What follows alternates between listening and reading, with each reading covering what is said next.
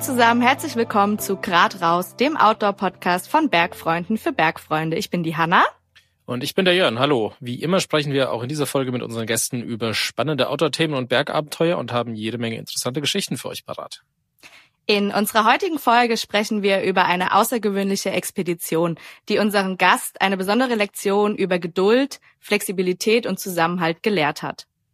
Genau, wir sprechen mit Alpinistin und Bergführerin Caro Nord über ihre Grönland-Expedition, bei der die Erstbegehung einer Big Wall-Route auf dem Plan stand. Für ihren Klettertraum begab sich Caro mit sieben anderen Frauen aber zunächst aufs offene Gewässer. Sie segelten mehrere Wochen über den nördlichen Polarkreis hinaus bis nach Grönland. Und wir wollen natürlich wissen, wie es Caro und ihrem Team auf dieser besonderen Expedition erging, welche Höhen und Tiefen sie dabei so durchlebten und wie man sich überhaupt auf so ein, ja, doch sehr außergewöhnliches Unterfangen vorbereitet. In diesem Sinne, hallo Caro, schön, dass du da bist. Hallo, danke an euch, dass ich da sein darf. Auf jeden Fall. Ähm, Caro, kannst du dich unseren Hörerinnen kurz in zwei bis drei Sätzen vorstellen? Ich bin Caro Nord, ich bin Profi-Alpinistin und Bergführerin. Äh, ich komme ursprünglich aus Darmstadt, ähm, lebe aber schon lange in der Schweiz. Und ja, mein Leben besteht so ziemlich viel aus Expeditionen überall hin in der Welt zum Bergsteigen, Klettern, Skifahren alles, was man so machen kann. Alles, was man draußen machen kann. Äh, du hast gerade gesagt, Alpinistin und Bergführerin. Äh, du standest auch schon mit 16 Jahren auf den mehr oder weniger höchsten Gipfeln Südamerikas und hast äh, heute bereits wirklich sehr viele zahlreiche Expeditionen und Erstbegehungen gemeistert. Äh, nimm uns doch da mal mit zurück. Wie kamst du denn überhaupt zum Klettern? Also angefangen hat es eigentlich so durch meine Umgebung. Ich bin in der Schweiz auch geboren und wenn man in der Schweiz geboren wird, dann ist das ganz normal, dass man mit, äh, sobald man laufen kann, mit drei Jahren auf die Ski gestellt wird. Das heißt, ich habe eigentlich mit Skifahren angefangen und dann haben wir im Sommer immer so Hüttentouren gemacht, von Hütte zu Hütte mit meinen Eltern und die haben ziemlich schnell gecheckt, dass ich sehr gerne ein bisschen technischere Passagen mag und dann haben sie mich in eine Klettergruppe vom DRV Darmstadt damals gesteckt und da war ich zehn Jahre alt und ja, das hat ziemlich schnell, ziemlich schnell rausgestellt, dass das meine große Leidenschaft war. Und dann habe ich voll angefangen, da zu klettern. Und das war schon immer am Anfang voll Abenteuer, weil wir sind so einmal im Monat ein Wochenende zum Klettern unterwegs gewesen mit den anderen jungen Kids eher gesagt. wenn man so zehn, elf ist, sind das halt die ersten Wochenenden ohne die Eltern und man schläft allein draußen und in Höhlen und so.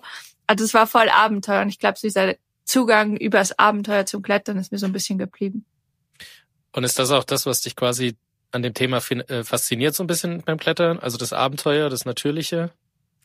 Ich glaube, es gibt zwei Sachen. Es ist einerseits das Abenteuer, die Natur, das Wilde und das Unbekannte. Und auf der anderen Seite ist es so ein bisschen der sportliche Anreiz, also mich an meine Grenzen treiben und ähm, wirklich das auch austesten. Mhm. Und warum dann quasi der Sprung noch zur Expedition? Wie, wie kam es da, wie kam es dazu? Äh, ja, Ihr habt es vorhin schon kurz gesagt, meine erste Expedition habe ich mit 16 Jahren gemacht. Da habe ich ein Jahr lang in Argentinien gewohnt. Und es war für mich irgendwie klar, dass ich dann an Aconcagua gehen will. Und das hat mir voll getaugt. Und ja, von da habe ich das immer weitergemacht und war am Anfang viel so Richtung Osten unterwegs, also Armenien, Iran und um Erstbegehungen zu machen. Und so dieses Thema Erstbegehung, das hat mich halt immer voll gereizt. So das volle Neuland und voll Abenteuer und du weißt eigentlich nicht, was auf dich zukommt. Ja, verrückt. Und es gibt ja so viele, so viele Plätze auf der Welt, wo man das auch ausüben kann. Ähm, wie entstand denn der Gedanke, dass du, dass du nach Grönland willst und diesen Northern Sun Spire äh, besteigen möchtest? Also ich träume schon eigentlich extrem lang von der Grönland-Expedition, weil wenn man Big Wall klettert und Fels klettert, dann ist Grönland schon so eine Destination, wo es einfach so geniale Wände hat, dass man da mal gesehen und dann mal hin muss einfach. Und mein Traum war immer dahin zu segeln. Und dann habe ich die Martha kennengelernt. Die Martha ist Seglerin und Kapitänin und habe mit der zusammen gearbeitet auf dem Segelboot, damals mit ähm, schwierigen Jugendlichen von der französischen Sozialhilfe. Und wir haben uns sofort voll gut verstanden. Und die Martha hat mir halt erzählt, dass sie schon mal mit Kletterern nach Grönland gesegelt ist. Und ich so gesagt, oh, das will ich aber auch machen. Und sie hat auch gemeint, sie wird das voll gern wieder machen. Und sie hat mir dann erzählt, ja, damals hat sie das Boot von Frankreich bis nach Island gesegelt und die, die Kletterer sind eigentlich nach Island mit dem Flugzeug geflogen und dann nur von Island nach Grönland gesegelt. Das ist der kleinste Teil, das sind fünf Tage oder so. Und das habe ich irgendwie nicht verstanden. Für mich war sofort klar, nee, wenn, dann müssen wir das zusammen machen. Wenn, dann müssen wir zusammen hier lossegeln. Und bis nach Grönland und wieder zurück. Und das hat sie halt voll motiviert. Und dann haben wir uns versucht, irgendwie da ein Team zu finden, das da motiviert ist, mitzumachen. Und äh, im ersten Jahr unserer Idee haben wir das nicht geschafft, irgendwie ein Team zu finden, weil das braucht halt auch extrem viel Zeit, wenn man wirklich den ganzen Weg alles zusammen macht.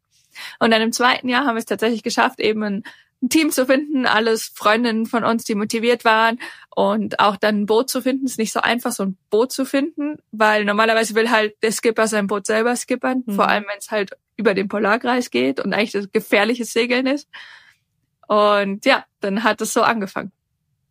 Und ähm, wusstet ihr das schon, dass ihr genau diese diese Wand auch klettern wollt dort, oder war das völlig offen? Oder wenn dann, was ist oder was ist das Besondere an der Route, die ihr euch da rausgesucht hattet? Also für uns war klar, wir wollen an die Ostküste Grönlands und wir hatten dann verschiedene Ziele an der Ostküste, weil wir nicht so genau wussten, wo uns eigentlich die Winde hinbringen. Mhm. Ob die uns sozusagen weiter in Norden an die Ostküste bringen, weiter in Süden. Und wir hatten verschiedene Ziele. Und der Neuschön Sunspire war eben eins davon. Und Davon hatten wir Fotos bekommen von anderen Kletterern. Um, der war von, der Gipfel war bestiegen von hinten über eine leichtere Linie, aber die Wand halt unbeklettert. Und die Wand ist nicht so weit weg vom Wasser, was für uns natürlich ein Vorteil ist, wenn wir mit dem Segelboot anreisen. Und so kam die Idee von der Wand. Aber wir wussten eigentlich bis zum Ende nicht, ob wir in den Scoresby Sand, wo diese Wand steht, fahren oder ob wir in ein anderes Fjord kommen. Crazy. Aber warum segeln? Also ich meine, wahrscheinlich hätte jeder andere das Flugzeug genommen oder wie auch immer man sonst nach Grönland kommt. Ähm, warum gerade das Segeln? Was, was ist da so das Ding, wo du gesagt hast, das muss ich unbedingt machen? Ähm, es ist, glaube es ist so ein bisschen, dass sich darauf einzulassen, einen anderen Weg zu finden und das Flugzeug zu umgehen und sich auf dieses Abenteuer einzulassen. Okay, wenn wir nicht das Flugzeug nehmen und da in einem Tag hinkommen, dann heißt es, wirklich viel Zeit sich nehmen und richtig sich auf ein Abenteuer einlassen, weil ähm, so mitten im auf dem Meer, da ist man wirklich fast noch abgeschiedener als in den Bergen oder fast überall in den Bergen bei uns. Und so diese Herausforderung, beides zu verbinden und damit wirklich auch einen Weg zu finden, äh, vielleicht eine grünere Anreise als mit dem mhm. Flugzeug zu machen, das war so ein bisschen unser Ziel. Okay. Und äh, du hast eben schon kurz erwähnt, dass es gar nicht so einfach war, die passenden Mitseglerinnen zu finden. Ähm, wie habt ihr euch denn dann gefunden? Ähm, also ich habe sozusagen die Kletterinnen dann motiviert. Die Nadia ist eine ziemlich gute Freundin von mir, mit der war ich schon in Südafrika unterwegs, mit der war ich schon in Patagonien unterwegs und die war sofort Feuer und Flamme, weil sie auch jemand ist, der so der Umweltgedanke sehr wichtig ist und ähm, sie immer bereit ist, sich auf so neue Abenteuer einzulassen. Ähm, und dann von dem Segeln voll motiviert war. Und dann ist noch ihre damalige Mitbewohnerin, die Capucine, mit auf, aufgesprungen. Die kannte ich am Anfang nicht. Wir haben dann relativ viel zusammen geklettert, um uns kennenzulernen und haben uns auch super verstanden. Und am Anfang hat es noch ein bisschen Überzeugungsarbeit gebraucht, weil eben das heißt halt drei Monate weg sein, drei Monate weg sein im Sommer. Die beiden sind Kletterlehrer und arbeiten eigentlich saisonmäßig. Und für uns alle, auch als Bergführerin, ist das die Hauptsaison auch zum Arbeiten. Das heißt, wir verzichten halt auf drei Monate Arbeiten und das muss man auch erstmal irgendwie schauen, wie man das stemmen mhm. kann. Und ich habe halt immer gesagt, nein, wir finden Sponsoren, wir kriegen das gestemmt. und am Anfang haben sie mir das halt auch nicht geglaubt. Und es war halt klar, irgendwie eine ganze Sommersaison verlieren und dann noch richtig viel Geld in so ein Projekt stehen, das das funktioniert einfach für die meisten nicht. Und ich war aber voll positiv und optimistisch überzeugt, dass wir es irgendwie mit Sponsoren gestemmt kriegen. Und das war lange ungewiss, aber das haben wir dann tatsächlich geschafft. Geil. Und genau, die anderen Mädels, ähm, relativ schnell war die Sol noch dabei. Die ist Argentinierin, aber wohnt in Frankreich und ist ähm, Bootsarchitektin und segelt ganz viel, ist selber auch Segellehrerin, hat ganz viel in Patagonien gesegelt, kann extrem gut mit starken Winden mhm. umgehen. Und es war sozusagen eigentlich klar, dass die die super Frau ist, auch da mitzukommen. Und dann die dritte Seglerin, die dazugekommen ist, das war die Caro. Ähm, die ist noch Schreinerin dazu und kann ziemlich viel reparieren, bauen und so weiter, was auch ganz gut ist. Und dann die vierte, die Alix, ist eigentlich erst zwei Wochen vor Anfang des Projekts noch mit dazugekommen. Also die hat sich da auf eine ganz andere Herausforderung als wir noch eingelassen, weil wir haben alle ein Jahr vorher zusammen geplant und äh, zusammen trainiert auch, trainiert sowohl am Fels als auch auf dem Boden. Und die Alix ist wirklich zwei Wochen später dann zwei Wochen bevor es losging, einfach noch dazugekommen. Crazy. Wahnsinn. Äh, du hast jetzt schon gerade gesagt, ihr habt euch ein Jahr lang vorbereitet. Ähm, was, ja, was muss man denn da alles so vorbereiten, bedenken? Vielleicht kannst du uns da noch mal kurz abholen. Ja, das war, glaube ich, die Expedition mit der größten Vorbereitung, die ich hier gemacht habe, weil es auch die komplexeste Vorbereitung ist, weil es eben, wenn man diese beiden Teile mit reinbringt, einerseits das Segeln und andererseits das Klettern. Und deswegen, es ging halt ganz, ganz viel darum, das Boot ähm, fertig zu bekommen, an dem Boot zu arbeiten. Also da haben vor allem die Seglerinnen, die in La Rochelle wohnen, wo das Boot auch liegt im Hafen, ganz, ganz, ganz viel Arbeit reingesteckt, um das Boot so tauglich zu kriegen, dass wir damit über den Polarkreis segeln können mhm. und äh, halt um sozusagen sicherzustellen, dass halt nicht zu viel an dem Boot kaputt geht. Also Segelbooten geht, wenn man in Stürmen segelt, immer irgendwas immer. kaputt. Mhm. Und da muss man halt auch die ganzen Reserveteile haben und dann muss sozusagen auf alles vorbereitet sein, weil für uns war klar, wir sind halt drei Monate eigentlich autark unterwegs und wir müssen für alles vorbereitet sein. Ähm, da kommt natürlich auch das ganze Versicherungszeug dazu. Das Boot muss versichert sein, wir müssen versichert sein, sowohl fürs Segeln als auch fürs Klettern. Ähm, dann kam dazu, äh, wir haben ähm, zwei Gewehre mitgeführt, weil es halt da Eisbären gibt und man muss auf jeden Fall mit Gewehr unterwegs sein. Ähm, und es bringt ja auch nichts, wenn man ein Gewehr dabei hat, was man nicht bedienen kann. Das heißt, wir haben alle Schießtraining gemacht und zwei uns, von uns haben so einen Waffenschein gehabt, um so ein mhm. Gewehr überhaupt mitführen zu dürfen. Und ähm, dann geht es auch darum, eben so ein Projekt zu finanzieren, Sponsoren zu suchen, äh, mit dem Partner zusammenzuarbeiten. Und das braucht auch ganz schön viel Zeit. Und da haben wir lange gezittert, ob wir die Expedition gestemmt bekommen oder nicht, weil wir hätten das nicht alleine geschafft, das alles zu finanzieren, weil Segeln ist leider ziemlich teuer. Ist zwar eine coole, richtig coole Variante zu reisen und das Flugzeug zu umgehen, aber es ist einfach sau teuer. Und ja, dann ging es einfach um unsere Skills. Dann ging es darum, ums Klettern, ums Big Wall Klettern, ähm, uns einzuspielen, wie sind wir am effizientesten, um dann im Endeffekt dort in der Wand wirklich eine Wand erst begehen zu können und wie machen wir das mit der Ramona, die fotografiert und die Drohne fliegt. Und die Ramona ist eigentlich Fotografin und hat sich für das Projekt sozusagen als Filmerin auch umgeschult und hat angefangen, Drohnen zu fliegen, was sie vorher nie gemacht hat. Und schon nach drei Monaten bei unserem Training in Südfrankreich hat sie die Drohne dann aus der Wand geflogen und wieder in die Wand zurückgeflogen. Also das war schon richtig beeindruckend. Wir haben da alle extrem viel Zeit und extrem viel Commitment reingesteckt. Und es ist mega cool, wenn so ein Team so zusammenarbeitet und schon in der Vorbereitung alle so viel Motivation und so viel Commitment da reinstecken. Also das war der Wahnsinn. Ja, man, man merkt dir das auch, finde ich, voll an. Äh, und ich kann verstehen, dass die Mädels gesagt haben, ja, ich komme mit, weil du, du brennst extrem dafür. Finde ich, finde ich ganz arg schön. Ja, ich würde gerade auch mitfahren. Ja. Ähm, kommen wir doch noch mal auf die Tour an sich. Also du hast gerade gesagt, in La Rochelle lag das Boot. Wie sah denn eure Segelroute konkret aus? Genau, also das Boot hat seinen Heimathafen in La Rochelle und da wurden auch äh, drei von der Seglerin, deswegen war klar, wir segeln von da los. Wir haben auch von da schon trainiert. Wir haben uns dann alle dort getroffen und das Boot fertig zu machen und alles ins Boot zu laden. Das hat auch zwei Wochen Vorbereitung gebraucht und wir haben alle mal gedacht, ja, mit zwei Wochen, das schaffen wir easy, da können wir wenigstens zwischendrin mal klettern gehen und so. Von wegen, wir waren zwei Wochen lang Vollgas beschäftigt, das ganze Essen zusammenzukriegen, das ganze Material zusammenzukriegen, alles auf dieses Boot zu laden, die restlichen Sachen zu reparieren. Also es war Vollgas, bis wir dann endlich fertig waren. Und unsere Idee war von La Rochelle nach Island zu segeln und dann von Island nach Grönland. Ähm, wir hatten wirklich Essen für drei Monate dabei, um komplett autark zu sein, um ohne Stopp eigentlich hinsegeln und auch zurücksegeln zu können. Und das ist dann leider alles ein bisschen anders gekommen, als wir uns das vorgestellt haben, weil wir relativ schlechtes Wetter hatten. Also der Sommer war extrem schlecht im Nordatlantik, also im Norden Europas.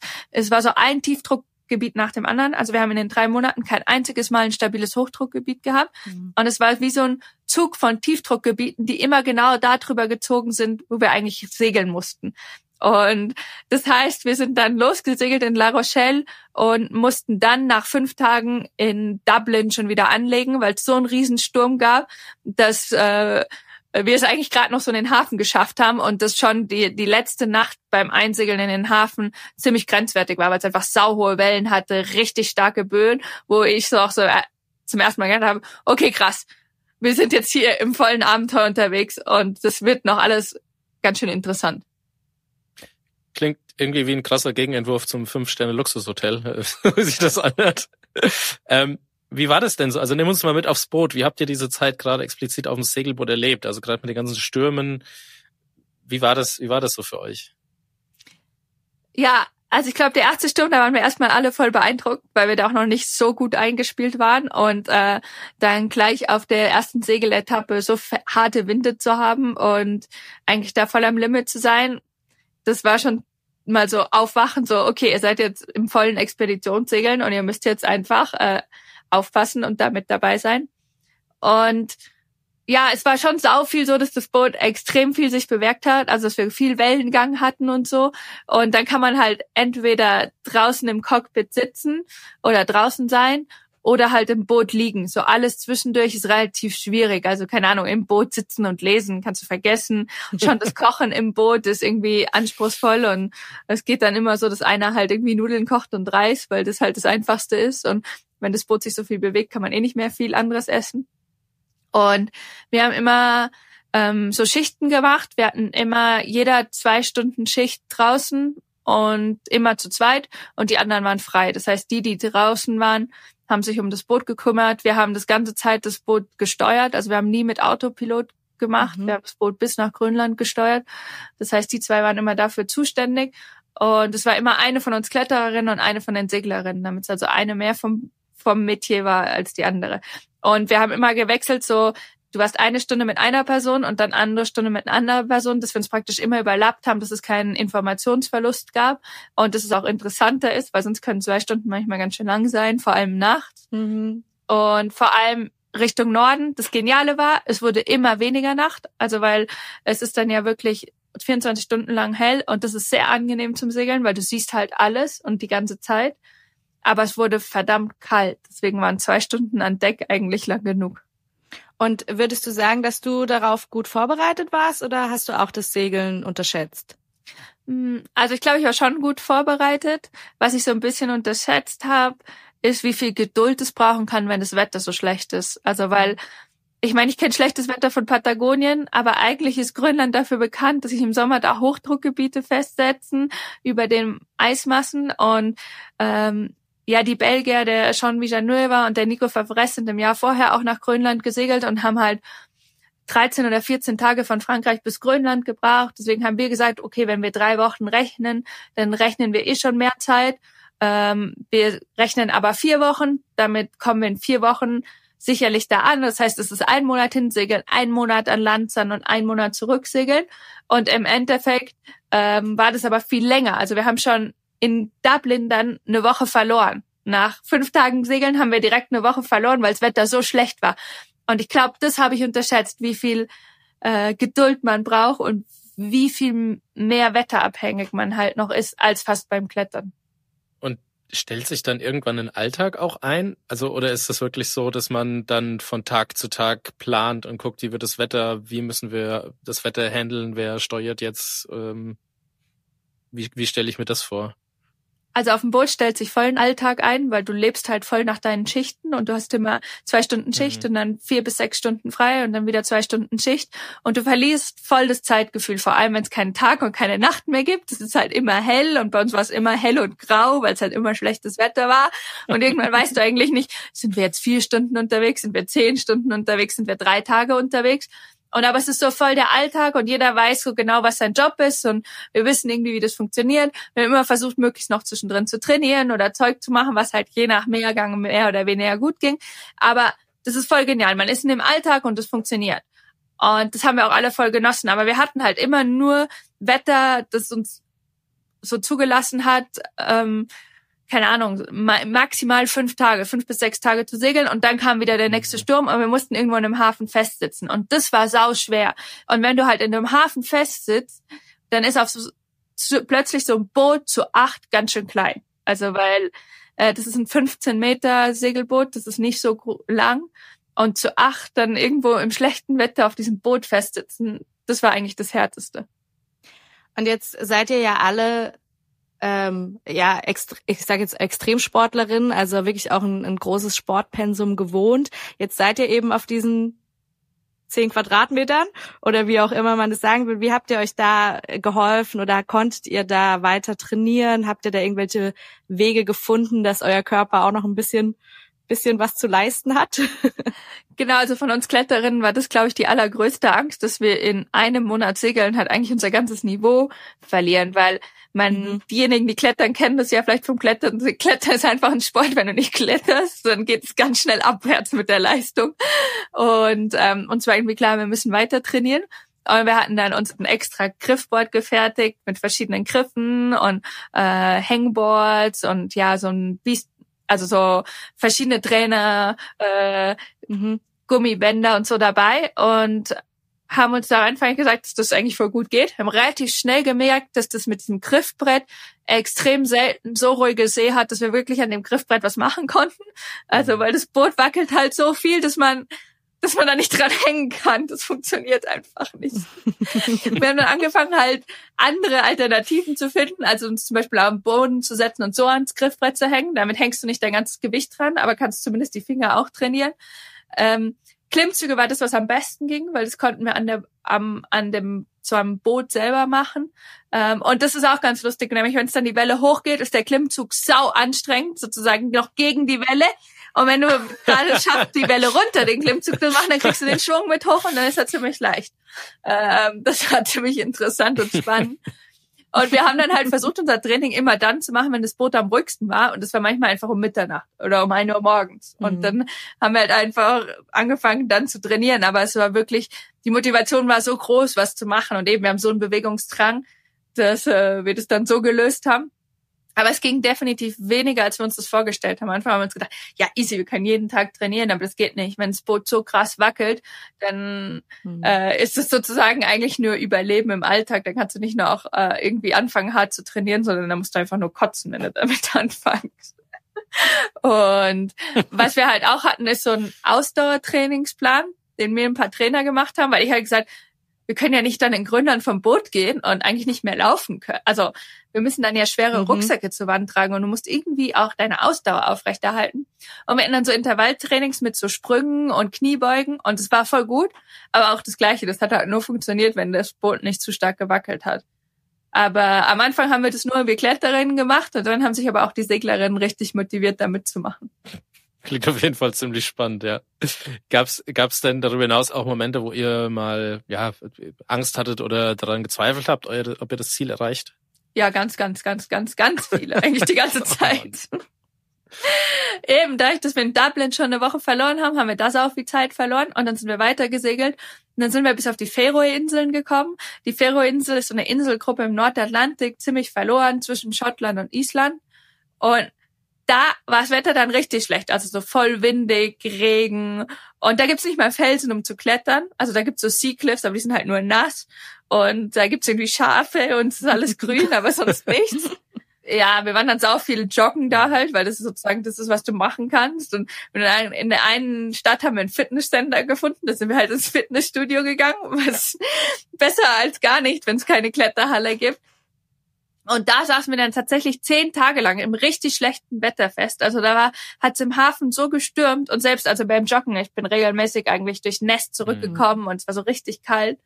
Und da haben wir kurz mal überlegt, hey, was, was machen wir, wenn wir gar nicht bis nach Grönland kommen? Weil jetzt saßen wir da wieder zehn Tage fest und äh, wir haben kurz überlegt, sollen wir nach Norwegen segeln? Sollen wir irgendwie ganz einen mhm. anderen Plan machen? Weil ja, und da ist uns auch Kletterinnen auch so bewusst geworden, so, boah, wir wissen eigentlich gar nicht, ob wir zum Klettern kommen. Wir sind jetzt im Moment gerade auf diesem Segelboot unterwegs, aber ob wir jemals zum Klettern kommen, das wissen wir nicht. Und wir haben uns dann aber alle geeinigt, dass wir eigentlich unbedingt nach Grönland wollen. Und selbst wenn wir nach Grönland kommen und dann nur drei Tage haben und dann wieder zurücksegeln müssen, das ist uns so wert, die Herausforderung anzunehmen und wirklich zu schauen, dass wir dahin segeln und nicht irgendwie einen Plan B finden. Mhm.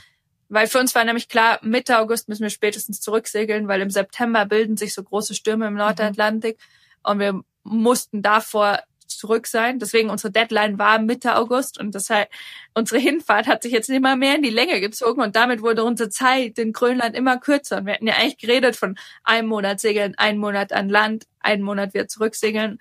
Und das hat sich jetzt immer mehr verformt zu immer mehr Segeln und immer weniger Landzeit. Krass. Ja, aber ja, kann ich, kann ich gut nachvollziehen, glaube ich, bei den Bedingungen. äh, dass man da äh, auch mal Plan B und C sich nochmal durchdenkt. Aber ihr habt es ja geschafft letztlich, ähm, seid, seid in Grönland angekommen. Wie war denn der Moment, als ihr die Küste gesehen habt? Also ich kann mir vorstellen, nach so sechs harten Wochen war das wahrscheinlich schon so ein bisschen eine extrem große Last, die da von euch abgefallen ist. Ja, genau. Vielleicht kurz noch so der Zwischenhag. Mhm. Wir sind dann von den Färöerinseln auf Island gesegelt. Ähm, in Island saßen wir wieder acht Tage fest. Aber in Island hat's Felsen zumindest. Das heißt, da konnten wir zumindest testen, ob wir noch wieder klettern können. Wir haben uns gedacht, boah, wir können bestimmt nicht mehr klettern jetzt. Und so für das Selbstbewusstsein war das ganz gut, wieder Fels anzufassen und zu sehen, ja, ja, wir können eigentlich schon noch klettern. Und das hat uns irgendwie wieder Motivation gegeben. Aber selbst da in Island wussten wir nicht, ob wir nach Grönland kommen. Und wir wussten auch, dass das Fjord, in das wir jetzt reinsegeln wollten, immer noch mit Packeis zu war. Also jetzt zum schlechten Wetter kam jetzt noch das Packeis hinzu, was auch einen Monat später war vom zeitlichen, also Aufschmelzen als normal. Mhm. Also wir hatten ja schon Analysen gemacht, welches die beste Jahreszeit ist und dieses Packeis war aber viel, viel geschlossen noch, noch als andere Jahre. Und naja, wir sind dann von Island auf Grönland gesegelt. Und wenn man dann die Küste sieht, ist der Wahnsinn. Das war für uns so, boah, krass. Mhm. Jetzt segeln wir tatsächlich da auf die Küste. Das war für alle so ein Riesenmoment. Also auch einfach so eine Freude, so wow. Wir, wir haben es tatsächlich geschafft, zumindest jetzt bis nach Grönland zu segeln. Ähm, das Negative war vielleicht ein bisschen, wir haben es halt nur geschafft, bis 20 Meilen südlich von diesem Scoresby-Sand zu segeln, weil eben der Scoresby-Sand mit Packeis mhm. zu war. Und äh, haben uns dort wieder in einem sozusagen in einem Fjord verstecken müssen, um schlechtes Wetter durchziehen zu lassen. Und das Fjord, das ist halt so voll vulkanisches Gestein, alles so Schotterberge, überhaupt nicht interessant zu klettern, also gar nicht. Von daher war es einerseits die Freunde, endlich in Grönland zu sein und andererseits aber war da trotzdem nichts zu klettern. Und es war irgendwie so hart, wie so, wow, warum bist wir denn eigentlich für eine Herausforderung vor die nächste gestellt und wir haben es so ein bisschen unseren Rollercoaster of Emotions, also die Achterbahn der Gefühle genannt, weil es war so das Hoch, wir sind in Grönland und dann aber wieder das Tief, ja, aber klettern immer noch nicht. Jetzt sitzt ihr hier erstmal wieder fest und so ging es eigentlich. Das hat sich durch die ganze Expedition gezogen. Okay, dann ging es wieder weiter und dann wieder haben wir irgendwas gefunden, was uns gebremst hat oder gab es irgendwas. Ähm, das Coole war dann, wir konnten zumindest alle auf so Gipfel laufen und ich bin dann mit dem Gleitschirm runtergeflogen und für mich war das dann zumindest schon mal so, boah, immerhin, selbst wenn wir nicht klettern, ich habe wenigstens einen Gleitschirmflug in Grönland gemacht. Wie oft, wie oft bist du in der Zeit auf den Mast geklettert? Täglich mehrmals oder? Nein, nicht ganz so viel, aber wir waren schon immer wieder Mast, vor allem am Ende, weil die Navigation in dem Fjord ähm, dann ziemlich durch das Eis durchgegangen ist. Also wir sind dann, wir saßen dann zum Glück gar nicht so lang fest. Wir saßen dann nur zwei Tage in diesem Fjord fest und konnten dann endlich in unser richtiges Fjord, in den Scoresby Sand reinsegeln. Und das Packeis hat sich da gerade erst aufgetan. Das heißt, wir sind so durch ein Labyrinth von Eisschollen und Eisblöcken und Eisbergen gesegelt. Und da ist immer einer von uns im Mast, um halt den Weg durch dieses Eismeer zu suchen und durch dieses Labyrinth. Und da haben wir viel Zeit im Mast verbracht. Wahnsinn. Ähm, und dann wart ihr letztlich in eurem, in eurem favorisierten Fjord. War da dann auch euer Basislager? Seid ihr dann irgendwie an Land und habt euch da was aufgebaut oder seid ihr die ganze Zeit immer vom, vom Schiff aus gestartet? Nee, wir waren dann endlich in dem Fjord und es ist das größte Fjord der Welt. Also es ist irgendwie 80 Kilometer lang. Das heißt, wir haben auch mehrere Tage gebraucht, bis wir da reingesegelt mhm. sind. Und da war genau das Gleiche. Wir sind dann reingesegelt bis auf, an die Hälfte und dann saßen wir wieder zwei Tage im Vollregen fest auf unserem Boot. Und wir waren immer noch einen Tag segeln entfernt von unserem Ziel. Und das haben wir dann aber endlich geschafft und dann haben uns die Seglerinnen an Land abgesetzt und wir hatten dann unser Basislager wirklich am Strand. Und von da aus haben wir dann gleich angefangen, die Wand zu erkundschaften, weil es war dann schon Anfang August und wir wussten, wir haben maximal zehn Tage Zeit. Und wenn es vorher ein Wetterfenster gibt, um zurückzusegeln, kann es sein, dass wir auch ein bisschen vorher zurücksegeln mhm. müssen. Und es war so, boah, Lauf gegen die Zeit. Und das war das Krasse. Auf dem Boot war vorher die Zeit irgendwie so wie so ein Kaugummi, so ganz lang mhm. gezogen und irgendwie manchmal ging sie gar nicht rum. Und plötzlich war die Zeit so kurz und jede Stunde ist uns irgendwie davon gerannt, weil wir halt einfach so viel Zeit gebraucht haben, um erstmal bis zur Wand zu laufen, den Weg durch den fetten Gletscherbruch zu finden, unser ganzes Material dahin zu schleppen und so weiter. Das war, das war so krass der Unterschied von der Zeit plötzlich. Genau. Und wir waren dann, also die, wir haben dann am Strand sozusagen unser Basislager gehabt, wirklich da, wo uns die Mädels abgesetzt haben. Und äh, wir haben tatsächlich auch gehört, dass du da auch schon äh, die erste Eisbärenbegegnung dann hattest, oder? Kannst du uns das auch mal noch kurz erzählen, wie das vielleicht war? Ja, das war ziemlich krass. Wir sind dann halt immer zu dieser, zu unserer Wand hingelaufen die ersten Tage und haben sozusagen ähm, Gepäck da immer hochgeschleppt und sind da drei, vier Mal hochgelaufen und sind da immer mit unserem Gewehr auf dem Rucksack gelaufen, weil wir hatten einen Eisbär gesehen am allerersten Tag auf dem Packeis. Das heißt, wir wussten, es gibt Eisbären, den haben wir von weit weg gesehen. Das war mega schön, so ein Tier zu sehen und irgendwie von sicherer Entfernung und und dann sind wir immer mit unserem Gewehr da rumgelaufen. Das ist sau komisch, die ganze Zeit mit einer Waffe rumzulaufen. Da muss man sich auch erstmal dran gewöhnen. Und dann, aber wir haben nie einen Eisbär gesehen und dann sind wir irgendwann auch ein bisschen laxer geworden und haben einen Morgen an dem Strand gefrühstückt, ziemlich entspannt, weil ähm, das so wie so ein halber Ruhetag für uns war. Und Nadja und ich, wir saßen am Strand und wir haben geredet und plötzlich hat sie mir gegenüber sich ihr Gesichtszug vollkommen umgeformt, so voller Schreck und ich so, oh. Und dann habe ich mich umgedreht und dann ist 50 Meter hinter mir am Strand aus dem Wasser so ein fetter Eisbär gestiegen. Oh. Und das war so richtig der Moment, den man so aus Filmen kennt. Der Eisbär hat uns geschaut, angeschaut, wir haben den Eisbär angeschaut, keine Ahnung, wie lange das gedauert hat. Und jeder so, okay, was passiert jetzt? Was passiert jetzt? So wirklich dieser Spannungsmoment, du so, scheiße, was passiert jetzt? Was passiert jetzt? Und der Eisbär war 50 Meter von uns entfernt und das Gewehr lag im Zelt 100 Meter von uns entfernt. Uh. Und ähm, dann haben die Nadja irgendwann angefangen zu schreien, Luchs, Luchs, Luchs, der Bär, der Bär, um halt die anderen zwei auch noch aufmerksam mhm. zu machen. Und das hat ihn erschreckt und er ist dann weggerannt, aber er ist dann hochgerannt in Richtung unserem Kloloch und eigentlich dachten wir, dass die Capucine da hockt. Das heißt, es war oh dann der zweite Schreck. Der Eisbär rennt vor Schreck weg und auf unser Klo zu und, und ich so, oh Gott, oh Gott, oh Gott. Und ja, der ist halt voll zum Zelt gerannt und hat das Gewehr geholt und dann kam die Capucine aber aus dem Zelt raus, das heißt, die war schon wieder im Zelt. Boah, das war so richtig so Glück gehabt. Und dann ist der Eisbär so hoch Richtung Berge gerannt und hat sich immer wieder nach uns umgedreht und umgeschaut und ist dann so in das Tal reingelaufen, wo unsere Wand war. Hm. Und wir so, oh, super, wo der jetzt wohl hinläuft. Und das war eine krasse Erfahrung. Also es war, einerseits bin ich voll dankbar für das Erlebnis, weil so ein Raub dir so nah zu sehen, ohne dass dir was passiert, mhm. ist halt ein wahnsinnig starkes Erlebnis. Und andererseits, wir uns haben halt einfach Beine und Arme alles danach gezittert. Mhm. Also das war krass. Mir auch gerade von der Erzählung. Bisschen krass, ja, Wahnsinn. Ähm, äh, wie lang äh, hat es denn dann gedauert, bis ihr an die Wand gegangen seid, also zum, zum Kletterversuch? Also von Ankunft äh, am Strand, bis es dann losging? Also wir haben ungefähr, wir haben dreieinhalb Tage gebraucht, um das ganze Material hochzuschleppen. Also weil wir hatten halt Klettermaterial, Biwakmaterial, Fixseile und so weiter. Und der Weg durch den Gletscher war ziemlich anspruchsvoll. Da war so ein großer Gletscherbruch, wo wir durch so ein Labyrinth aus Spalten durch mussten. Das heißt, das war auch nicht so schnell. Und dann haben wir wieder zwei Tage Vollregen gehabt, die uns dann voll ausgebremst haben. Das war voll frustrierend. Jetzt waren wir schon an Land und wussten, dass wir wenig Zeit haben und dann hat uns der Regen wieder zweieinhalb Tage geraubt. Und da waren wir mal kurz ziemlich frustriert, da sind dann die Seglerinnen uns mal besuchen gekommen und haben gut Schokolade gebracht, haben gesagt, ah Mädels, nicht frustrieren, das geht schon. Das war voll nett, das hat voll geholfen auch. Und dann wussten wir, es gibt dreieinhalb Tage gutes Wetter, aber nur dreieinhalb und danach zieht ein Schneesturm durch. Also wir haben immer Wetter über unsere, über Satellit bekommen von unseren Freunden übers InReach. Und dann war es so krass. Okay, wir haben jetzt dreieinhalb Tage Zeit. Wir haben eine Chance, da irgendwas zu klettern. Und dann müssen wir wieder nach Hause fahren. Und das ist ein ganz schöner Druck auch, weil wir sind jetzt so lange gereist, wir haben so lange vorbereitet und wir haben nur eine Chance, da zu klettern.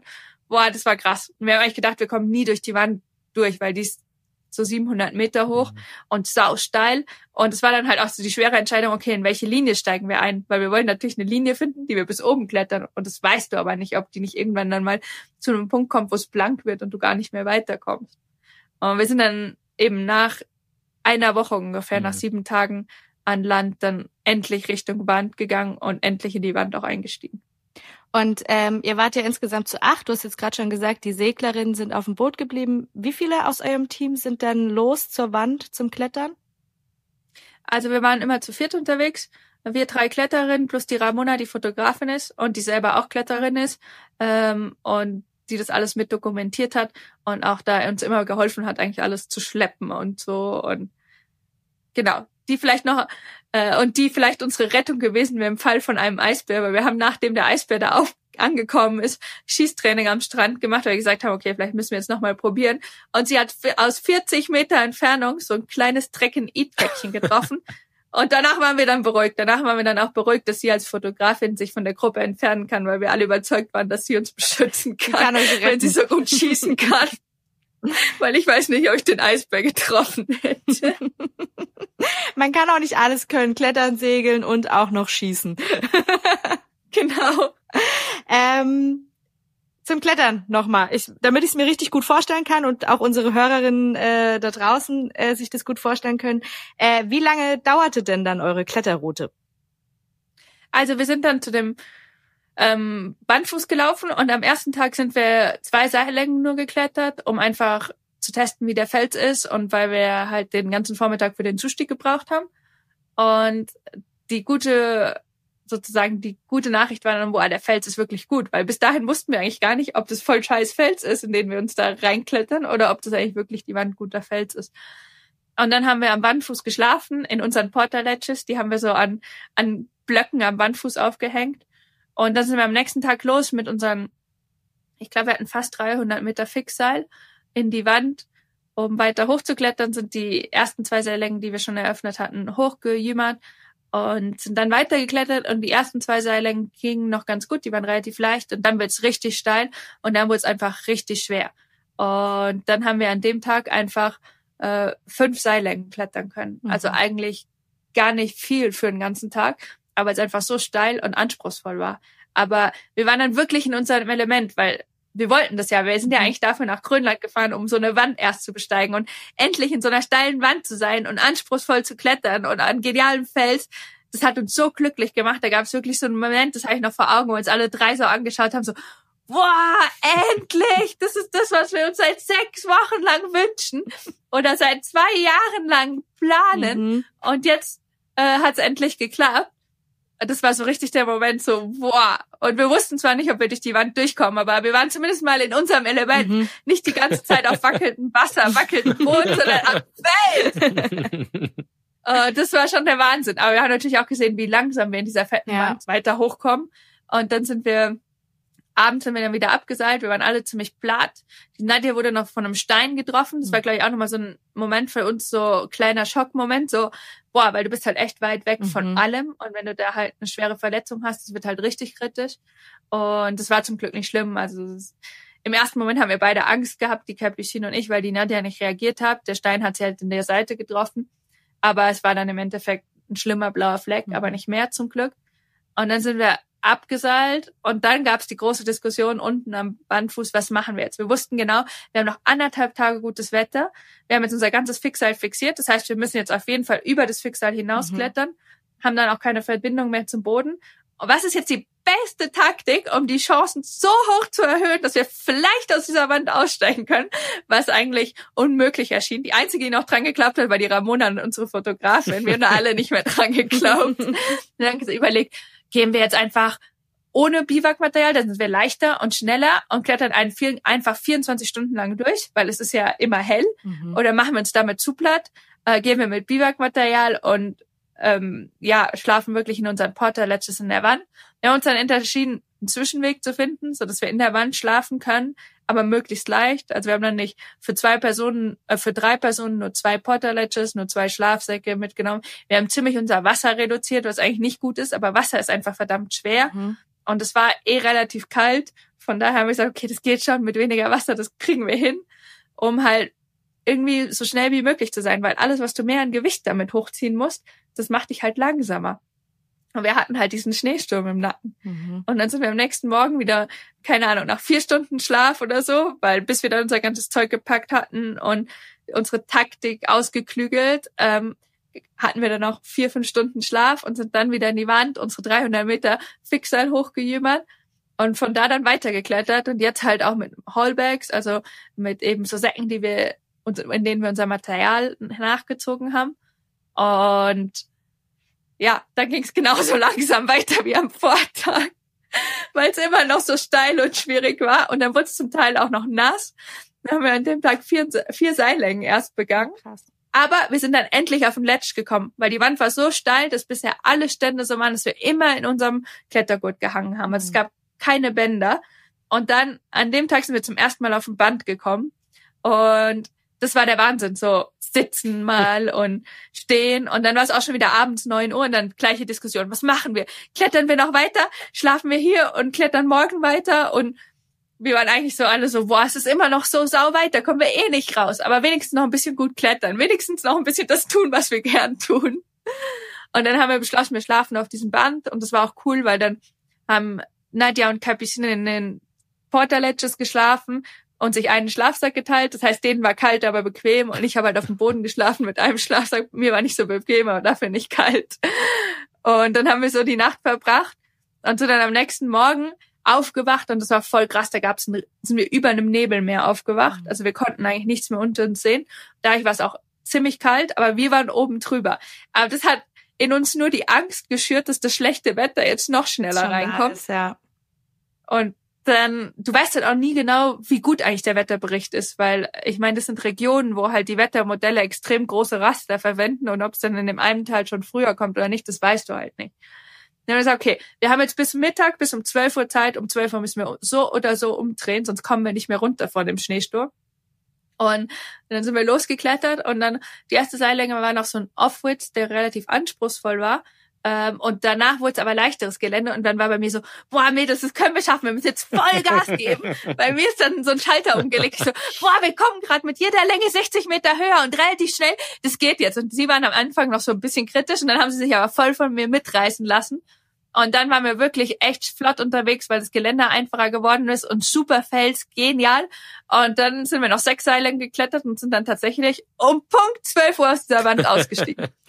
Geil. Ihr hattet auch wirklich genug Pech auf dieser Tour. Es, es war gut, dass ihr es dann wirklich auch geschafft habt. Äh, das, war, das habt ihr euch auch verdient. Das Glück ist mit den Tüchtigen, sagt man, glaube ich. Ja. Ich glaube, ich, glaub, ich würde ich glaub, ich würd gern wissen, was war der schönere Moment, als ihr die Route dann geschafft habt oder als ihr in Grönland angekommen seid? Also der oder von der von der Erleichterung her, sag ich mal.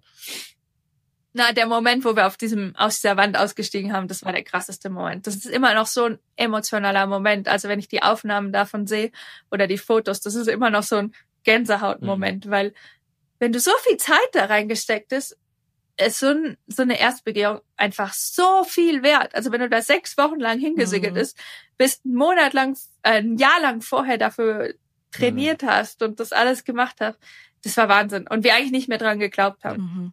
Das war so der Moment so, wow. Und wir sind dann wirklich auch noch eine Stunde da oben geblieben, weil wir gedacht haben, oh, Sehr gut. das müssen wir jetzt ausnutzen. Verdient. Und es ist schon immer so, man weiß halt auch, der Weg runter ist immer noch da. Mhm. Also eigentlich der Weg mhm. hoch ist nur die Hälfte, die andere Hälfte ist der Runterweg. Aber wir waren schon extrem froh, da oben angekommen ja. zu sein. Und ihr habt der Route natürlich auch standesgemäßen Namen verpasst. Ähm, sag uns doch mal, wie die Route jetzt heißt und ähm, wie ihr auf den Namen überhaupt kamt. Genau, also die Route heißt Via Setna und Via Setna ist unser Projektname. Wir haben uns in der Vorbereitung überlegt, irgendwie brauchen wir einen coolen Namen für unser Projekt. Und äh, eben, es ist ein Projekt, was irgendwie aus Meer und, und Klettern besteht. Und Setna ist die grönländische Meeresgöttin. Und da wir ja acht Frauen waren, ähm, war das ziemlich passend für uns. Und Via ist so ein bisschen der Weg dorthin. Also einerseits der lange Segelweg und Via heißt ja auch äh, eine Kletterroute, so in Italien mhm. oder so. Und das war so ein bisschen die Verbindung zwischen dem Segeln und dem Klettern. Und dadurch ist der Name Via Setna entstanden und wir haben alle so viel in das Projekt gesteckt, dass es für uns klar war, dass unsere Route auch so heißen mhm. muss und dass wir praktisch den Namen von unserem Projekt irgendwo hinterlassen müssen. Cool.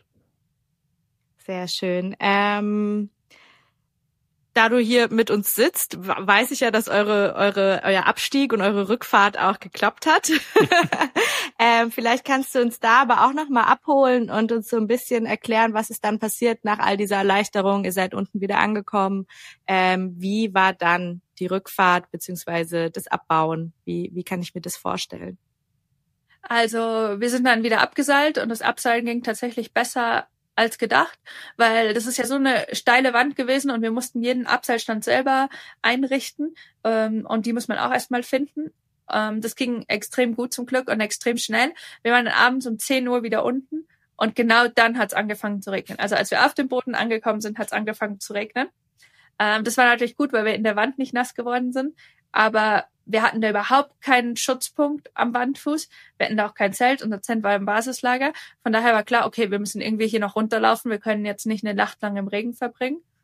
Und dann haben wir unsere Hallbags noch vollgeladen, um schon wieder möglichst viel Material runterzutragen, weil wir wussten, wir haben noch zwei Tage Zeit, bis uns die Mädels wieder abholen mhm. mit dem Segelboot. Ähm, dann haben wir die Hallbags so vollgeladen, dass wir zehn Minuten gelaufen sind und nicht mehr konnten. Oh Mann. Oh Mann. Die Capuchin und ich zumindest, weil wir hatten von euch so genial große Hallbags, wo wir sogar selber reinpassen. Aber wenn man die volle hätte, dann kann man die eigentlich nicht mehr tragen. Und dann sind, haben Capuchin und ich die Hälfte aus diesem Hallback wieder jeder rausgeladen, das auf dem Gletscher wieder zurückgebracht in unser, in, zu dem Material und sind dann mit dem Hälfte von dem Gewicht weitergelaufen, was immer noch so schwer war. Mhm. In dem Zug waren wir schon so K.O., dass wir unser Gewehr auf dem Gletscher liegen lassen haben. Ähm, das haben wir dann zwei Stunden später gemerkt, aber das war uns dann auch zu blöd, das noch zu holen. Und wir sind dann morgens um vier Uhr an unseren Zelten im Basislager wieder angekommen. Und das heißt, an dem Tag waren wir 24 Stunden lang mhm. nonstop unterwegs und sind dann auch erstmal voll K.O. gewesen. Und das Krasse war, während wir in der Wand waren, hatten die Seglerinnen eigentlich volle Probleme und volles Abenteuer, weil denen ist die ganze Elektronik vom Motor durchgebrannt und zwar im letzten Winkel von dem Fjord. Mhm.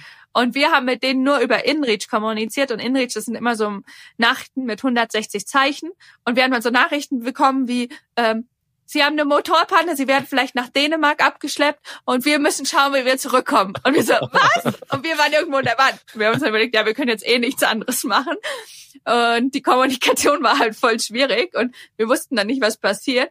Und irgendwann haben wir dann aber gecheckt, okay, sie haben das Problem irgendwie gelöst, aber sie wollten halt so schnell wie möglich aus diesem Fjord raus, weil mhm. in den Fjorden hat man nicht genug Wind, um zu segeln mhm. zu können. Sobald wir auf dem offenen Meer sind, sind wir nicht mehr motorabhängig. Mhm. Und sie hatten es dann geschafft mit einerseits Satellitentelefon nach Hause telefonieren mit den Mechanikern von dem Boot, andererseits ihren eigenen Ingenieurfähigkeiten und noch Mechanikern von anderen Segelbooten, das so weit wieder zu reparieren, dass sie dann immer so Kabel aneinander jumpen konnten, um den Motor anzumachen.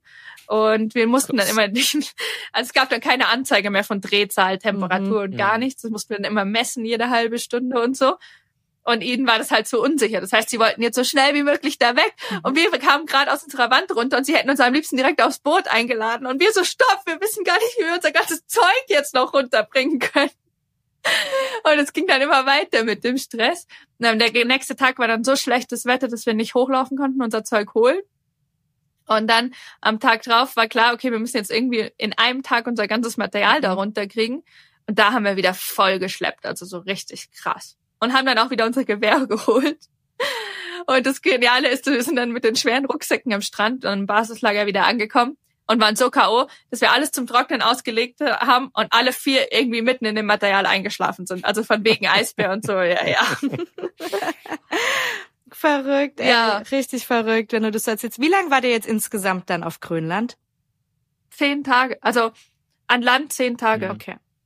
An de, in dem Fjord. Relativ wenig. Also sau wenig eigentlich. Und das war auch so ein bisschen das, was uns Kletterinnen so ein bisschen fast traurig gestimmt hat am Ende. Eigentlich waren wir voll froh, weil wir zumindest die Wand erst begehen können. Aber andererseits, das ist halt so genialer Fels und jetzt sind wir endlich mal da und du weißt halt nicht, ob du in deinem Leben jemals mhm. da wieder hinkommst. Und zwischen nach zehn Tagen schon wieder weg. Ähm, das war schon echt so der Moment von da, wo uns die Seglerinnen abgeholt haben und wir von dem Strand wieder weg sind. Das war richtig schade, weil das war so, boah, wir haben zwar was richtig Großes geschafft, aber andererseits wären wir eigentlich gern einen Monat hier geblieben. Mhm. Ja, das glaube ich. Aber ja, genau, so war es dann einfach. Und dann ging es wieder darum, zurück zu segeln. Und die Seglerinnen waren dann voll cool. Die haben gesagt, okay, die ersten zehn Stunden dürft ihr schlafen. Danach müsst ihr wieder unsere, eure Shifts mitmachen. Ähm, das war dann auch so, aber nach acht Stunden ist es wieder so wild geworden, dass sie uns einfach gebraucht haben. Dann hieß es wieder, okay, Ende, Shift, ihr müsst wieder mit, wir brauchen wieder eure Hilfe. Und dann ging es gleich wieder so weiter. Aber hast du das auch, also du erzählst es einfach so, so locker weg, auch wie du diesen riesigen Hallback getragen hast und sagst zwar, es war sau anstrengend, aber was hat denn dein Körper da gesagt? Also der muss auch irgendwann mal sagen, okay, stopp, ich kann jetzt nicht mehr. Oder warst du einfach so fit und so voller Adrenalin, dass du es gar nicht so richtig gemerkt hast, dass deine Kräfte vielleicht schwinden? Also ich glaube, das ist schon so was, extrem große Motivation kann extrem viel wettmachen beim Körper. Und wir wussten halt, wir haben nur diese kleine Zeitspanne, wir müssen jetzt alles geben. Aber wir haben zum Beispiel, nachdem wir drei Tage unser ganzes Material geschleppt haben, einen Ruhetag gebraucht. Mhm. Also da war klar, wir können nicht am nächsten Tag in die Wand einsteigen, weil das bringt überhaupt nichts. Also wir haben dann einen Ruhetag zumindest auch mal machen müssen. Ähm, das auf jeden Fall. Und es gibt, wenn du so schwere Rucksäcke schlägst, danach tut dir einfach der Rücken mhm. weh und so. Und aber ja, das nimmt man sozusagen mit. Muss, da muss, muss man da durch quasi. ähm, genau. Und wie war dann die Rückfahrt? Ich glaube, du hast ja gleich äh, kurz schon anklingen lassen, dass es so, so war wie vorher. Äh, also auch so stürmisch dann nochmal? Ja, wir haben dann gedacht so, ja, der Hinweg war schon so schwer, dann ist der Rückweg wenigstens jetzt einfacher. Vor allem, man segelt dann in die richtige Richtung von den Winden normalerweise. Also der Rückweg ist normalerweise immer schneller. Und wir sind dann auch bis auf Island gekommen, ähm, bis kurz in die Nähe von Reykjavik äh, in Grindavik und ähm, dann mussten wir dort wieder einen Sturm aufsetzen, aber in Island war da gerade ein Vulkan am Ausbrechen. Das heißt, wir haben uns dieses Naturspektakel angeschaut. Das war halt der Wahnsinn. Das war so ein bisschen dafür eine kleine Rekompensation, dass wir da halt dafür da sitzen mussten. Aber wir saßen dann eine Woche fest und das Wetter war immer noch schlecht. Und acht Tage, neun Tage, zehn Tage. Und wir haben dann angefangen schon mal zu schauen, ob wir eigentlich mit der Fähre zurückkommen, ob wir das Segelboot eigentlich da lassen können, weil die Fischerleute haben uns alle angefangen zu sagen, ihr wisst schon, dass es so spät im Jahr ist, ihr müsst jetzt hier endlich irgendwann weg. Und wir so, ja, aber wir können ja nicht. Der Wind war so stark, dass wir die Kletterseilschoner um die Leinen gemacht haben, die wir hatten, um das Boot am, am Quai festzumachen, weil es so stark war, der Wind und, und der Wind hat das Boot immer so weit vom Quai weggedrückt, dass wir zum Teil gar nicht mehr an Land gekommen sind, weil es zu stark war. Oder dass wir halt zu fünf ziehen mussten, um an Land zu kommen. Also keine Chance auf See zu gehen.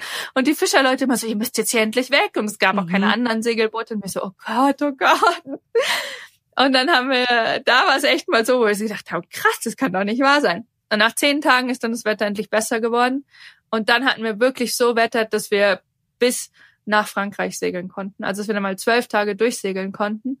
Ähm, das war richtig krass und richtig gut, aber da sind wir auch extrem viel im Regen, im schlechten mhm. Wetter gesegelt. Und dann war es wieder Nacht, und dann ganz viele so schwarze Nächte voll bewölkt und dann ist voll schwer zu, zu lenken, mhm. also das Boot zu steuern. Und das ist dann da, wo wir dann angefangen haben, den Autopilot zu benutzen mhm. zum ersten Mal weil der dann besser ist als uns. Vorher haben wir dem nicht getraut. Vorher waren wir immer überzeugt, dass wir besser steuern als der.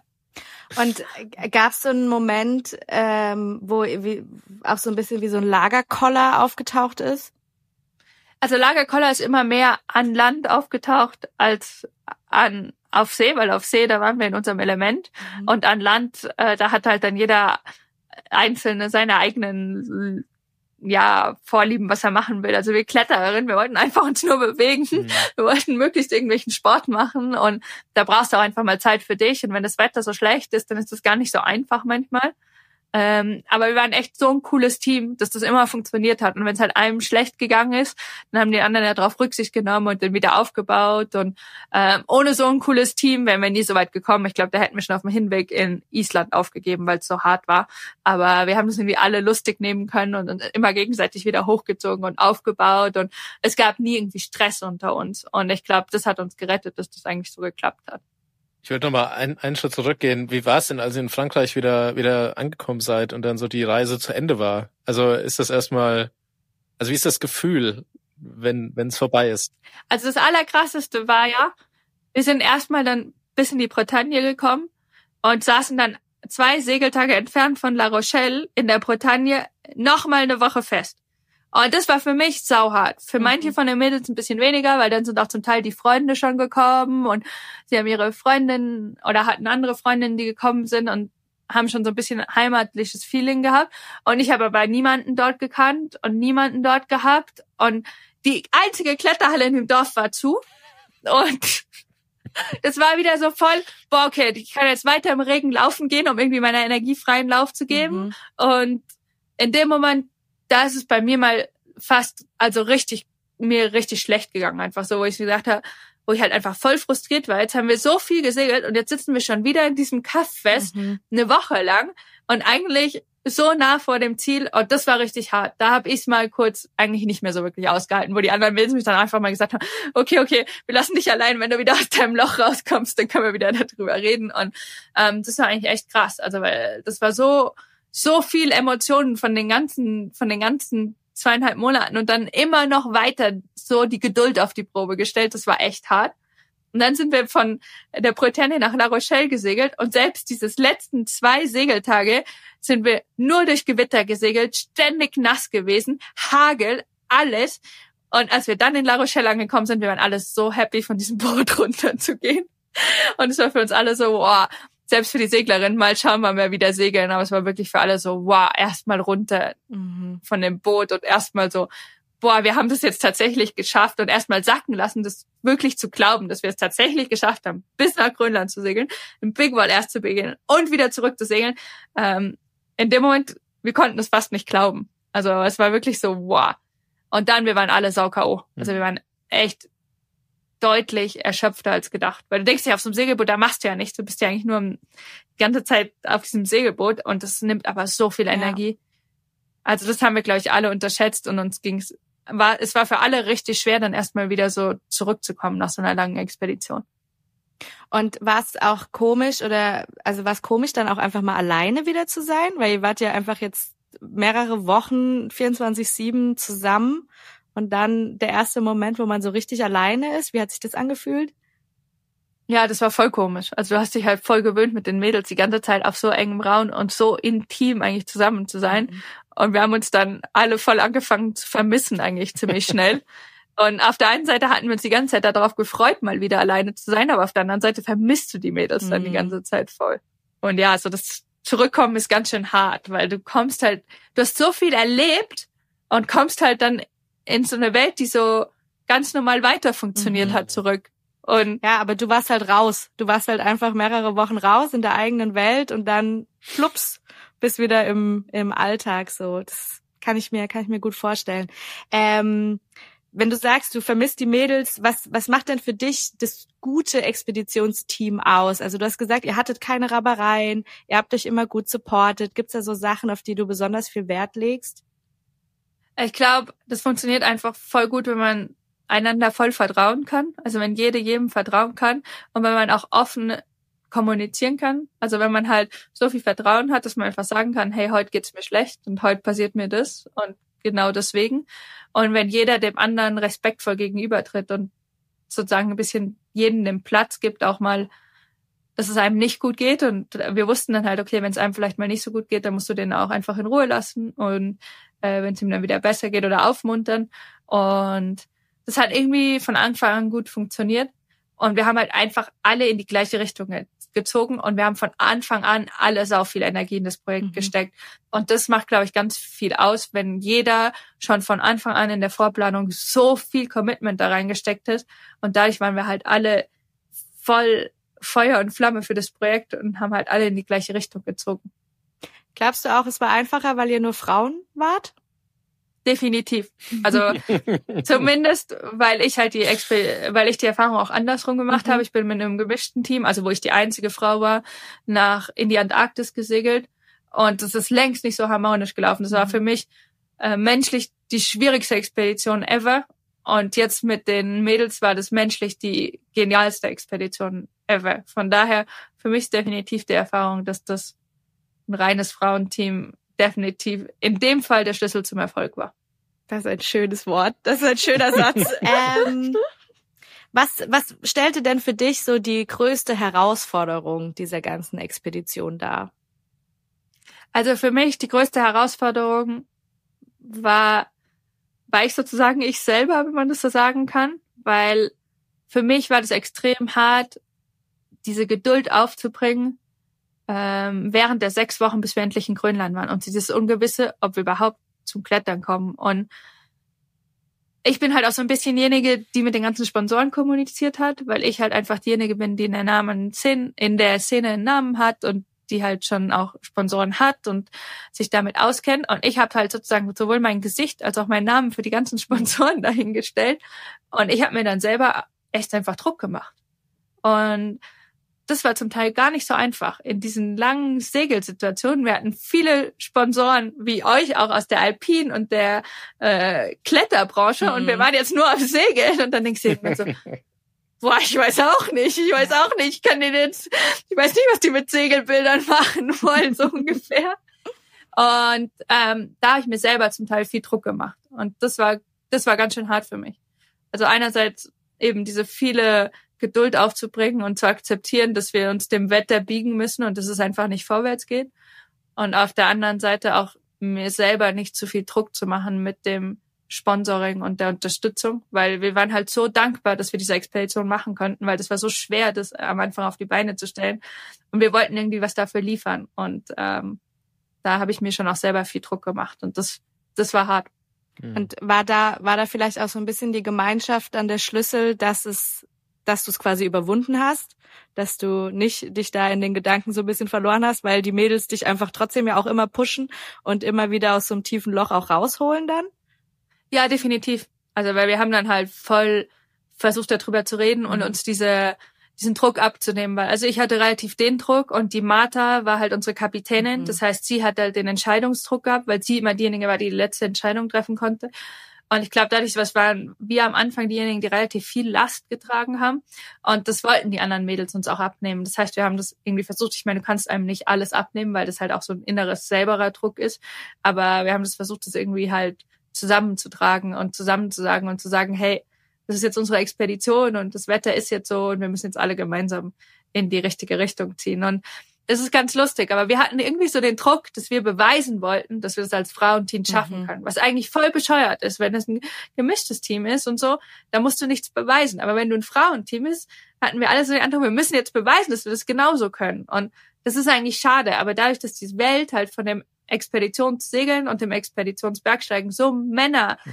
äh, besetzt ist, wollten wir halt unbedingt beweisen, dass wir es können. Und wir hatten so den Eindruck, boah, das ist so gemein. Wir kriegen nur irgendwie Steine in den Weg mhm. gelegt und es ist alles so sau schwer. Und dabei wollten wir doch eigentlich zeigen, dass wir Frauen das genauso können wie die Männer. Und ähm, ich glaube, damit haben wir uns auch so ein bisschen selber Druck gemacht. Ja, aber letztlich habt ihr es geschafft und es ist super krass. Und ihr habt es mhm. allen bewiesen, dass es Frauen auch können. Vor allen Dingen unter ja, voll. Und ich glaube, es ist auch so, dass, dass wir gern inspirieren würden, dass wir gern motivieren würden, dass das andere Frauen auch machen, weil ähm, also aus dem ganzen Team bin ich die einzige, die eigentlich so Profiathletin ist und alle anderen haben normale Jobs und haben unbezahlten Urlaub genommen und ähm, wir haben das trotzdem durchgezogen. Und ich glaube, eben wenn man Träume hat, dann soll man halt alles dafür geben und dann kann man die auch irgendwie ähm, ja verwirklichen. Guter Punkt. Kommen wir, kommen wir von der größten Herausforderung ins, ins andere Extrem. Was war denn der schönste Moment, die schönste Erfahrung der ganzen Expedition? Also es gibt echt viele voll schöne Momente und so kleine schöne Momente. Also wenn wir alle zusammen auf Deck saßen und mal einen Moment Sonne hatten oder so und so das Boot einfach über die Wellen geflogen ist, wo du denkst so, wow. Also einfach mhm. mit dem Team unterwegs sein.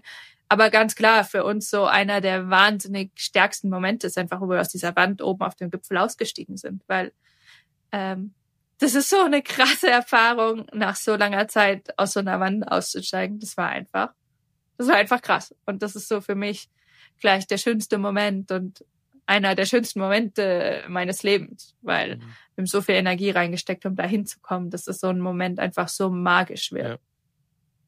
Bist du denn jetzt schon hyped für die nächste Expedition? Hast du schon was, was geplant? Hm, ich würde dir gerne Ja sagen, aber das kann ich nicht. Weil, ähm, also es ist wirklich so, ich bin eigentlich zurückgekommen und ich habe dann zehn Tage in Europa verbracht und bin dann wieder nach Argentinien, also nach Patagonien geflogen, weil das ist für mich so mein zweites Zuhause. Und ich habe richtig gemerkt, boah, ich bin eigentlich nah an einem Burnout dran. Also mhm. das hat uns eigentlich so viel Energie gekostet dass ich eigentlich jetzt gerade nur in die Sonne und Sport klettern will. Mhm. Dafür ist Patagonien nicht der allerbeste Ort, aber naja. und ähm, ich merke so richtig, ich habe so viel Energie in die Planung dieser Expedition gesteckt, dass ich mir für dieses Jahr nicht vorstellen kann, so eine Expedition wieder zu planen. Also ich meine, es hat eh anderthalb Jahre Vorlauf gebraucht. Und ich weiß, dass, es, dass ich sowas wieder machen will. Aber ich weiß, das braucht einfach ein bisschen Zeit. Und ich weiß auch, dass ich voll Lust habe, dieses Jahr kleinere Sachen zu mhm. machen. Und äh, da habe ich auch schon Ideen und so. Aber das sind nicht so große Expeditionen. Weil das ist voll krass. Also, weil, ich weiß nicht, ich würde fast sagen, ich bin vielleicht jetzt an dem Punkt, wo ich sage, ich bin langsam wieder von der Expedition erholt. Mhm. mhm. Aber das braucht schon wieder extrem viel Motivation und Commitment, dann schon die nächste Expedition zu planen. Und ich glaube, das braucht noch ein bisschen Zeit. Aber wir sind ja sozusagen auch noch in der Nacharbeit von der Expedition jetzt, eben, dass wir so ein bisschen von unserer Erfahrung vielleicht erzählen mhm. und das preisgeben. Und das ist, glaube ich, cool. Das ist cool bei so einer so einem krassen, lebensbrechenden Erlebnis, sich die Zeit zu nehmen, das auch nachzuarbeiten. Mhm. Einerseits das anderen zu erzählen und auch für uns selber das zu verarbeiten. Und nicht so in diesen Konsum zu gehen, direkt das nächste und mhm. direkt das nächste und ja. direkt das nächste. Und die Ramona ist jetzt, jetzt eben auch an unserem Film dran. Also, weil es gibt Film über die Expedition. Und ich glaube, das ist auch so noch so ein bisschen unser nächstes Projekt, erstmal das Ganze noch zu Ende zu bringen. Und ich glaube, eine ordentliche Verschnaufpause, die habt ihr euch auch definitiv verdient. Also ganz unabhängig von dem Nacharbeiten und so. Also nach so einer Nummer brauchst, glaube ich, echt einfach eine ausführliche Verschnaufpause. ja, voll. So, Dille, Caro, jetzt haben wir viel geschwätzt. Äh, ich bin tatsächlich extrem hyped. Ich freue mich auch. Ich glaube, ich werde den Film auch direkt gucken, wenn er rauskommt, weil das, was du uns hier gerade erzählt hast, das war alles irgendwie ziemlich fantastisch und äh, ja, also ich bin richtig mitgegangen. Also ich konnte irgendwie, auch wenn ich, klar, ich kenne Grönland auch nur aus den Bildern, die man so sieht im Internet, aber keine Ahnung, das war irgendwie so, war, war einfach geil. Also ich kann es kaum in Worte fassen, das war richtig, ja, schön. Einfach. Viel, schön. Vielen, vielen Dank, dass du uns vielen da mitgenommen Dank. hast und deine Schilderung, deine Erzählung ist ein tolles Projekt und man hat wirklich gemerkt, wie du dafür brennst und ja, äh, ja. vielen Definitiv. Dank. Ja, und ich glaube, ich will mich vor allem auch bei euch bedanken, weil das war für uns eine mega coole Zusammenarbeit mit euch, dass ihr uns da auf der Expedition unterstützt habt, dass ihr uns mit Material unterstützt habt, dass ihr uns am Anfang schon Porter Ledges und Hallbacks geliehen habt. Das war der absolute Hammer. Also ähm, und bis zum letzten Moment, irgendwie drei Tage vor Abfahrt, wo uns noch irgendwas gefehlt hat, ihr noch Material nach La Rochelle geschickt habt. Ähm, und das ist der Wahnsinn. Das ist irgendwie so das für mich, wofür die Bergfreunde stehen. So, let's last minute vor Expedition, wenn irgendwas fehlt, die können das immer lösen. Und so war das auch diesmal. Und ähm, das fanden wir alle voll cool. Und wie er auch mit uns mitgefiebert hat, das haben wir voll gemerkt. Und das ist irgendwie cool, mit jemandem so zusammenzuarbeiten, der so mitfiebert und so versteht, um was es geht. Also das fanden alle Mädels, auch die, die vorher Bergfreunde nicht kannten, weil es in Frankreich nicht so bekannt ist. Ähm, die fanden das alle voll genial. Also es war eine mega coole Zusammenarbeit. Danke. Mega. Schön, Schön. Sehr gerne, sehr Schön. gerne. Schön. Jetzt sind wir leider schon fast am Ende. Ähm, aber der aufmerksame Podcast-Zuhörer kennt unsere Abschlussfrage. Caro, gibt's denn einen Song, den du vielleicht mit der Expedition verbindest, den ihr gehört, gesungen habt oder den du einfach verbindest mit einer tollen Zeit draußen? Weil wir haben eine Spotify-Playlist ähm, und da würden wir dann deine Song-Empfehlung äh, gerne mit draufpacken. Mm. Es gibt einen Segelsong, aber ich weiß nicht, wie der heißt. den wir viel gesungen haben. Ähm, ich kann es mir vorsingen. Singst du ihn? Ja, singst du ihn ins kurz. nein, nein, ich bin eine ganz schlechte Sängerin.